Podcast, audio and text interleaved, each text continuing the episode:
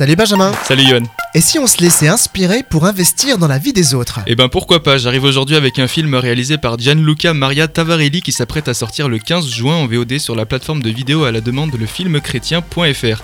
Il raconte l'histoire vraie de la première femme médecin italienne décorée de la Légion d'honneur, elle s'appelle Maria Montessori et prête son nom à ce biopic après qu'il ait déjà été donné à sa méthode d'éducation. La pédagogie Montessori est une méthode d'éducation, comme tu le dis, à la fois prisée et enviée aujourd'hui, mais ce ne fut pas toujours le cas Benjamin. Et non, Maria Montessori a fait des études de, médecine non sans difficulté dans une Italie patriarcale et obtient son diplôme en 1896. Inspirée des travaux des pédagogues français Jean Itard et Édouard Seguin, elle poursuit son travail démarré quelques années plus tôt auprès des enfants déficients et montre que l'éducation leur est plus bénéfique que les uniques soins médicaux.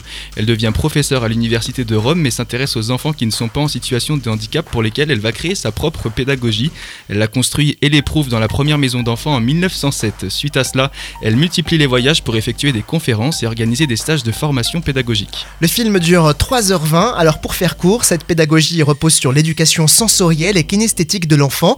Qu'il s'agisse d'école ou de matériel, et eh bien cela demande un certain investissement, voire des sacrifices financiers pour valoriser les générations à venir et leur donner toutes les chances de s'épanouir en toute liberté et sécurité. Et oui, c'est vrai, Maria Montessori, une femme visionnaire, non pas centrée sur le présent mais sur l'avenir parce qu'elle a eu conscience de la valeur des enfants comme porteurs d'avenir pour la société inspirant lorsqu'on est centré sur le rendement immédiat d'un investissement. Comme tous les précurseurs, elle vit la difficulté sur le moment avec l'espérance d'un résultat à venir en sachant que peut-être elle ne le verra jamais. Aujourd'hui, Montessori, c'est 35 000 écoles dans le monde et près de 200 en France.